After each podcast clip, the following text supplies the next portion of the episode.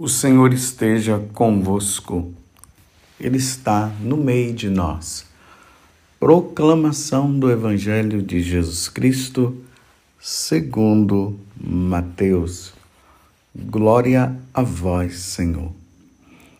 Naquele tempo, quando Jesus e os seus discípulos estavam reunidos na Galiléia, ele lhes disse: O filho do homem vai ser entregue nas mãos dos homens eles o matarão, mas no terceiro dia ele ressuscitará. E os discípulos ficaram muito tristes. Quando chegaram a Cafarnaum, os cobradores do imposto do templo aproximaram-se de Pedro e perguntaram: O vosso mestre não paga o imposto do templo? Pedro respondeu: Sim, paga. Ao entrar em casa, Jesus adiantou-se e perguntou: Simão, que te parece? Os reis da terra cobram impostos ou taxas de quem? Dos filhos ou dos estranhos? Pedro respondeu: Dos estranhos. Então Jesus disse: Logo os filhos são livres. Mas, para não escandalizar essa gente, vai ao mar lança o anzol e abre a boca do primeiro peixe que tu pescares. Ali tu encontrarás uma moeda. Pegue então a moeda e vai entregá-la a eles, por mim e por ti. Palavra da salvação. Glória a vós, Senhor. Meus irmãos e minhas irmãs, vou mais uma vez abrir um parênteses antes de fazer a homilia e quero mais uma vez convidá-los para participar, para ir nessa peregrinação para os santuários marianos que acontecerá este ano, do dia 11 de outubro até o dia 24. É para Medigore. Eu só estou fazendo esse convite assim, nesse momento, porque a peregrinação ela faz parte também da nossa santificação. Isso nos ajuda a compreender melhor a palavra de Deus, a compreender melhor como é a nossa vida de cristão nos ajuda nos lugares santos quando nós chegamos lá a compreender o porquê daquele acontecimento, aquele fato. Por exemplo, nos santuários marianos, nós iremos em Fátima e ali nós vamos ver o lugar onde Nossa Senhora apareceu em Fátima aos três pastorinhos e ali nós vamos compreender o sentido, o significado da penitência, do jejum que nós devemos fazer, o significado de rezar pelas almas do purgatório, pela conversão dos pecadores, os sacrifícios que os meninos faziam. Imagina você chegar lá e ver com seus próprios olhos. É por isso que eu aproveito esse momento, né, para fazer essa divulgação. Você podendo ir, então, em outubro desse ano, do dia 11 até o dia 24 de outubro, nós teremos essa peregrinação mariana que vai para Medjugorje, passando por esses lugares. Obrigado por você permitir que eu possa fazer isso. Mas vamos à meditação do Evangelho de hoje, que é muito importante para nós, para nós compreendermos algumas coisas que geralmente na nossa caminhada espiritual na igreja nós não fazemos. Quer dizer, tem muita gente que não faz e é preciso se despertar para isso, porque faz parte também da nossa caminhada espiritual. Então vocês veem aí que o evangelho começa hoje, nós estamos no Evangelho de São Mateus, capítulo 17, do versículo 22 até o o 27. E ali diz o seguinte: Jesus começa a falar para os apóstolos o que vai acontecer com ele. E o que é que vai acontecer? Aquilo que, na verdade, ele veio realizar no nosso meio. Jesus veio para se oferecer em sacrifício ao Pai pela nossa salvação. E aqui veja, e aqui está dizendo assim: Jesus começa a falar para ele que eles o matarão, mas no terceiro dia ele ressuscitará. E os discípulos ficaram muito tristes com isso. E aí, quando chegaram lá em Cafarnaum, eu só estou narrando agora o evangelho como aconteceu. Lá em Cafarnaum, os cobradores de, do imposto do templo. Olha, é preciso notar isso aqui. Eram os cobradores do imposto do templo. Não eram os cobradores de impostos da parte civil, César, César Augusto, que mandava cobrar. E nós vemos ali, por exemplo, Mateus, que tinha o nome de Levi, que ele cobrava os impostos. Ele não cobrava os impostos para o templo, ele cobrava os impostos para dar a César. Bem, isso aqui ficou bem compreensivo, né? Então os cobradores do impostos, eles se aproximaram de Pedro e perguntaram: "O vosso mestre não paga o imposto do templo?" Os santos padres dizem que essa pergunta que eles estão fazendo não é nem com má intenção, mas era apenas para procurar saber se ele pagava o imposto do templo. Pedro disse que sim. Os santos padres dizem também que não se sabe se Pedro estava dizendo que Jesus pagava mesmo o, o imposto ou ele falou apenas naquele momento para se livrar da situação. Tanto que depois Simão, Simão Pedro vai e fala para Jesus que o, os cobradores de impostos estavam fazendo essa pergunta.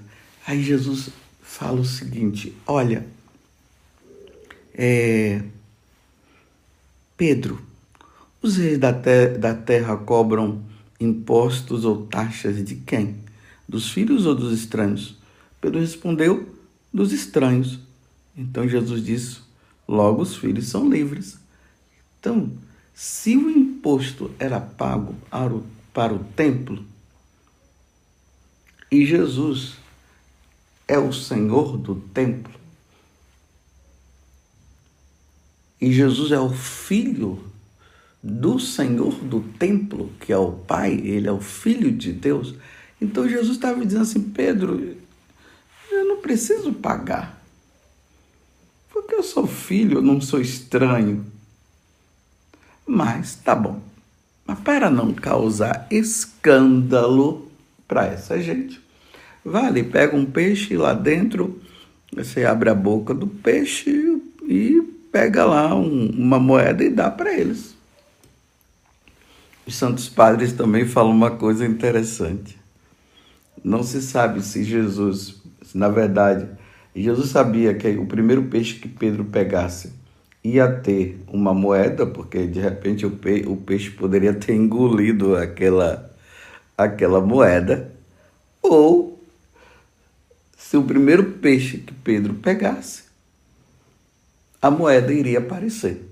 Bem, de uma forma ou de outra, o que se está, o que se pode ver é que Jesus fez um grande milagre naquele momento e foi pago a moeda. Pronto, foi lá a de Pedro e a de Jesus. Tá bom, para não causar escândalo, Jesus ajudou, pagou o, o imposto. Vai pagar um imposto para quê? para as necessidades do templo. O sacrifício que era oferecido, os animais que precisariam também ser comprado, é, as necessidades dos sacerdotes, porque a tribo de Levi, que estava relacionado à questão da liturgia, do templo, eles não trabalhavam como qualquer pessoa civil trabalhava. Então era necessário que as pessoas pudessem é, ajudar, né? O povo de Deus ajudava para que eles pudessem também suprir as suas necessidades. As questões que estão relacionadas também ao próprio templo, a reforma. Vocês compreenderam o porquê de pagar esse imposto? Por que, que eu estou falando isso? Porque eu não sei se você sabe, mas a igreja, nós da Igreja Católica, existe cinco mandamentos que são da igreja. Aqui não são os dez mandamentos da lei de Deus, são os cinco mandamentos da igreja que nós, como católicos, nós temos compromisso de cumprir de realizar. Por exemplo, o primeiro mandamento, são cinco, né? O primeiro mandamento é ouvir missas inteiras nos domingos e festas de guarda, que está relacionado com o terceiro mandamento da lei de Deus. Confessar-se ao menos uma vez cada ano. Na festa, né? é, confessar-se ao menos uma vez cada ano na Páscoa, mas não significa que se deve confessar somente uma vez por ano. Eu mesmo aconselho as pessoas a confessar-se pelo menos uma vez por mês. É bom. Por exemplo, você coloca ali a primeira, a primeira sexta-feira do mês, ou o primeiro sábado do mês, né? Que está relacionado ao desagravo ao coração de Jesus, ao coração imaculado de Maria, coloque ali esses dias, todo mês, quando estiver se aproximando, está na hora de eu me confessar, porque um justo peca sete vezes ao dia. Então é bom chegar ali naqueles dias, né, primeira sexta-feira ou primeiro sábado, e se confessar. Você vai se confessar 12 vezes ao ano do que uma vez, porque aí você ainda coloca, né? Nós colocamos em perigo, imagina. A pessoa confessa eh, na Páscoa, vamos supor que a Páscoa aconteceu ali no mês de abril, aí a pessoa comete um pecado mortal em junho, ela só vai confessar agora no ano que vem? E se morrer antes? Então é bom se confessar uma vez por mês. Mas se você cair em pecado mortal, procure um padre imediatamente para confessar. Comungar, o terceiro, comungar ao menos pela Páscoa da ressurreição. Pelo menos, aí tá vendo? Uma vez por ano. Graças a Deus nós podemos comungar todo domingo. E aqueles que podem, comungam até todos os dias. Quantas pessoas que nós vemos, nós padres, quando participamos da missa, elas têm esse hábito da confissão, é, dia, ou da comunhão diária. Jejuar, o quarto, jejuar e abster-se de carne quando manda a Santa Madre Igreja. Então, toda sexta-feira é dia de nós jejuarmos e abstermos de carne, como manda a Santa Madre Igreja. Você entendeu?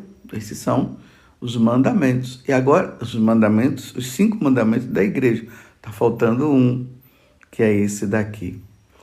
Pagar dízimos segundo o costume. Então é uma obrigação de nós, católicos, pagar o dízimo.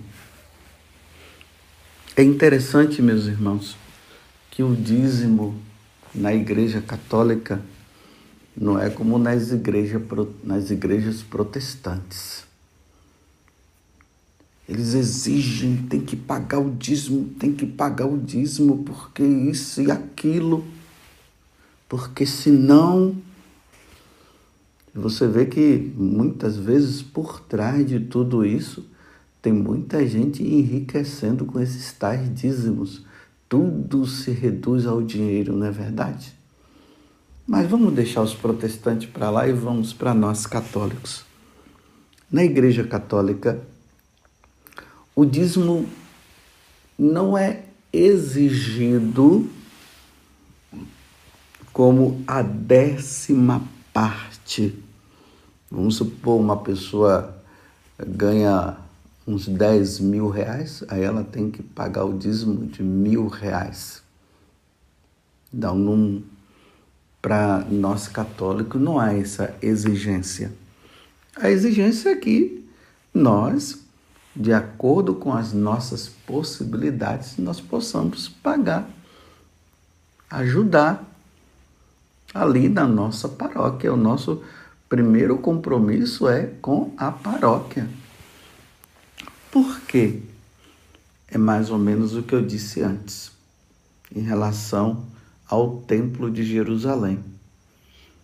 A igreja, ela precisa que os fiéis ajude na manutenção da, da das igrejas. Aqui eu falo da igreja no aspecto físico.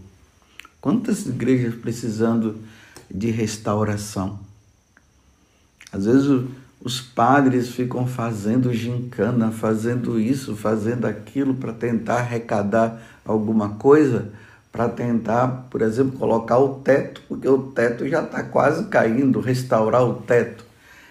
E se todos os paroquianos eles pagassem o dízimo, não haveria necessidade de fazer aquelas rifas, porque todo mundo estaria ali, aí a igreja teria o necessário para a manutenção, para a manutenção do sacerdote, porque o sacerdote não tem um emprego como como você tem, pelo menos era para nós não termos, né?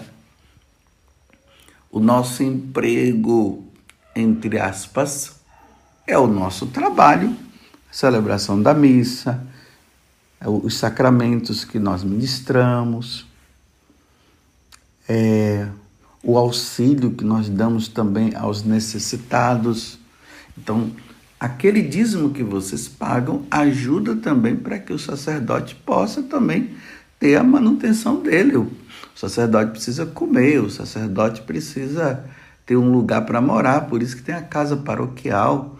O sacerdote precisa comprar roupa e é justamente essa ajuda que você faz com o dízimo para a manutenção. Vocês viram que, que no Evangelho eles perguntaram um mestre, Jesus, ele paga também o dízimo? E Jesus, vocês viram que no final de contas, Jesus acabou pagando, né? Esse dízimo, eu repito, é o imposto que era necessário para as necessidades do templo.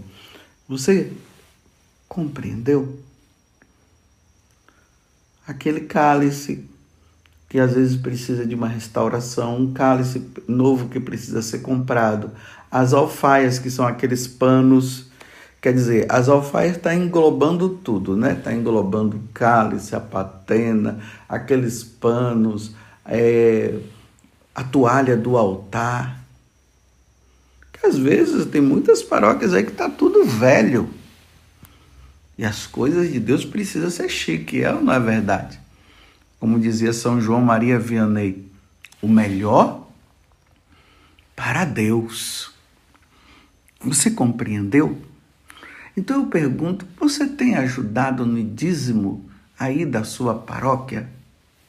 Eu repito, a igreja não vai exigir de você que você pague aquelas coisas alarmantes, né? Ai, você ganha tantos milhões, aí tem que pagar em milhões. Não.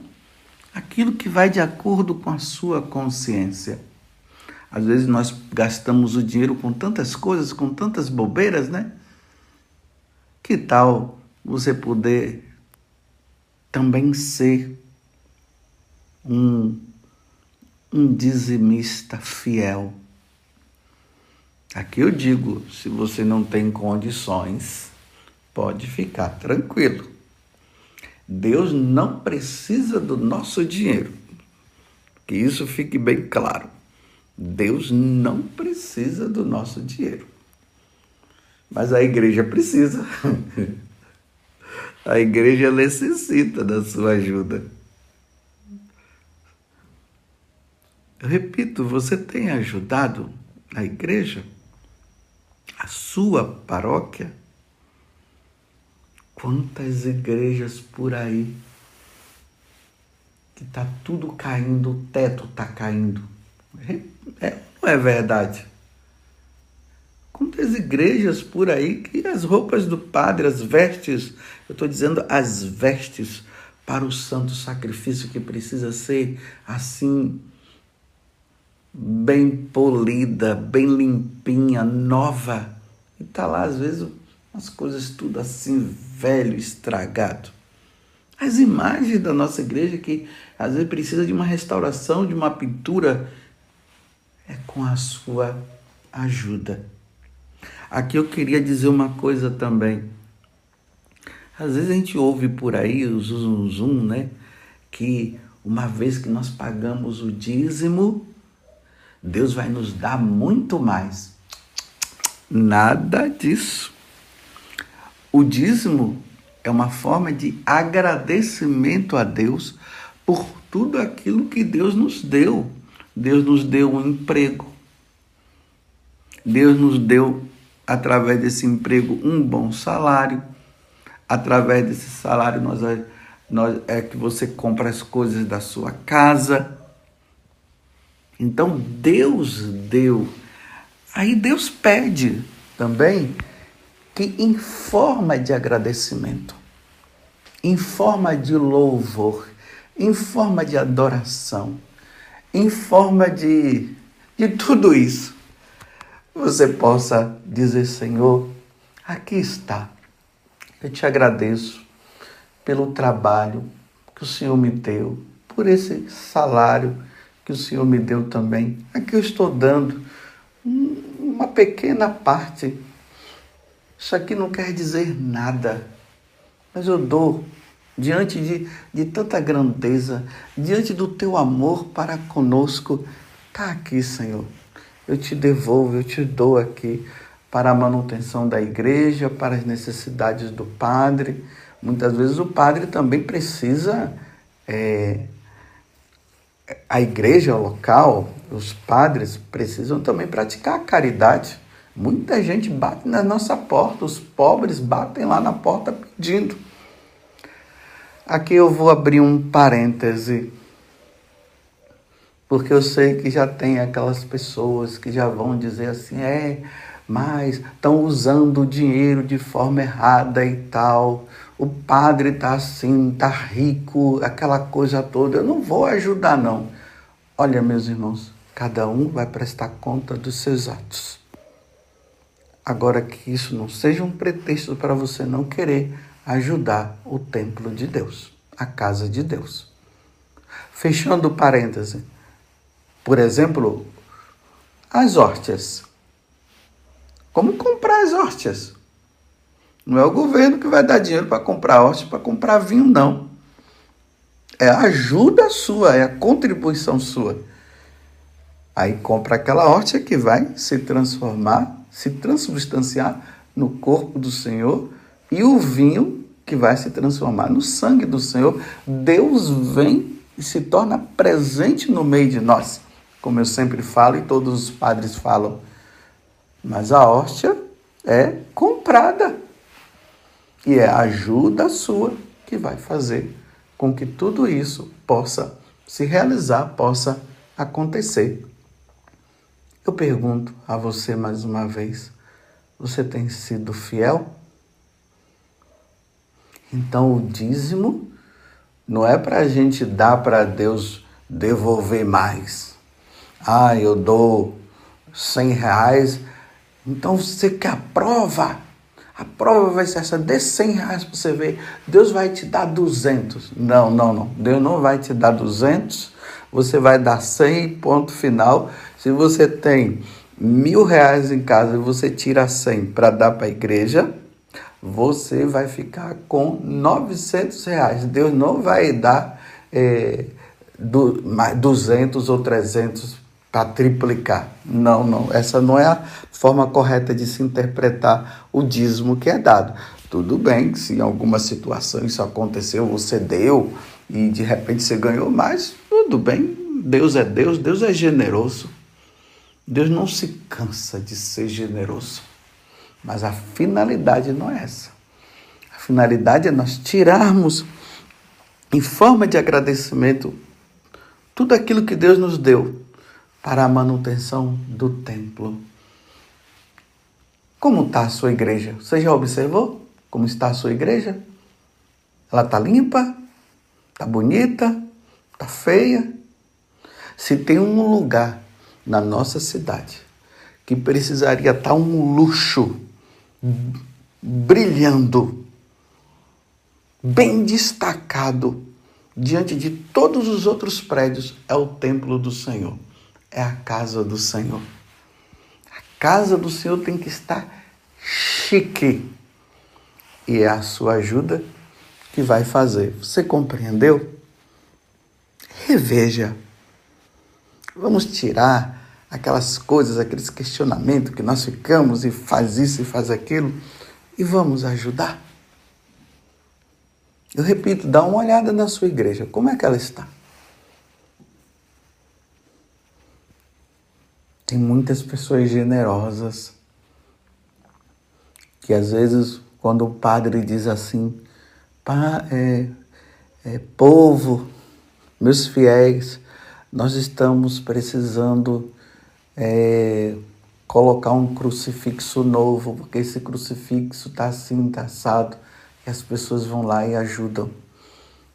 Recentemente um sacerdote estava me contando que ele tinha falado né, que lá na, na paróquia tinha um crucifixo lá, que não era um crucifixo bonito, porque, meus irmãos, tem que ser belo, né? As imagens têm que ser belas. Tem umas imagens, meu Deus do céu, as imagens têm que mostrar a beleza de Deus, tem que nos fazer com que nossa alma se eleve à beleza que Deus tem. Agora, as imagens feias, tem umas imagens feias, pelo amor de Deus. E o padre falou: Olha, estamos precisando, ajudem aí, nós precisamos Vamos colocar um crucifixo mais bonito e tal. Um jovem foi lá, falou com o padre, perguntou quanto custava, o padre falou o valor. E olha, que crucifixo bonito, lindo está naquela igreja, porque expressa a morte e a paixão do Senhor, como está falando na primeira leitura. Isso faz com que desejemos, isso faz com que nós possamos, através daquela imagem, nos aproximar de Deus, através daquela imagem, aceitar os nossos sofrimentos e oferecer os nossos sofrimentos. Acredito que você tenha entendido, né? Então, aquele homem perguntou: se Jesus pagava o imposto do templo. E Jesus, para não escandalizar, porque ele não precisava fazer isso, Jesus fez, foi lá e pagou. Que Deus nos ajude também a entender essa parte. Porque senão nós ficamos cobrando, pedindo, pede isso, pede aquilo, mas a contribuição nossa nós não damos. Você tem dado a sua contribuição?